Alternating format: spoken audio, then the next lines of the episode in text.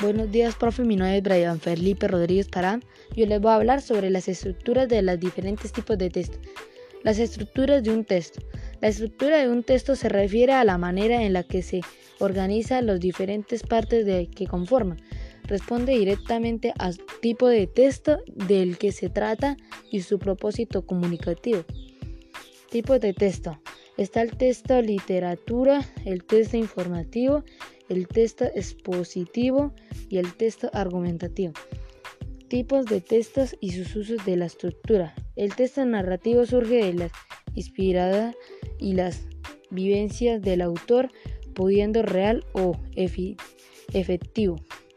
El narrativo. Planteamiento a dar a conocer el inicio de una historia y representa a la parte protagonista. El nudo, nuestro maestro del desarrollo del personaje de la acelote de, reales. El texto informativo muestra un hecho actual y de interés de forma objetiva sin obtenía personales notas informativas. Cabeza de un título de la nota y maestra la información central entrada presenta a la información de la que se va a hablar durante la nota.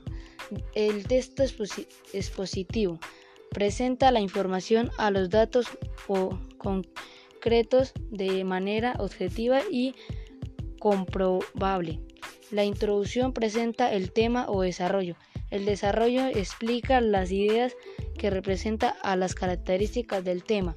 El texto argumentativo es un texto de maestros a la, a la posición de una persona sobre un tema de espacio.